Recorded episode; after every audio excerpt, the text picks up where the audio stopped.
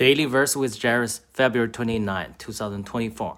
Mark 16, verses 15 to 18. And he said to them, Go into all the world and proclaim the gospel to the whole creation.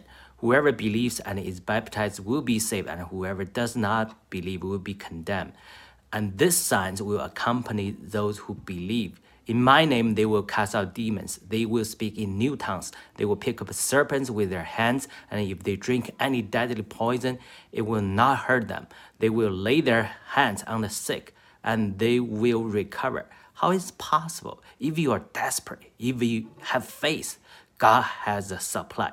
God has uh, the miracle with you.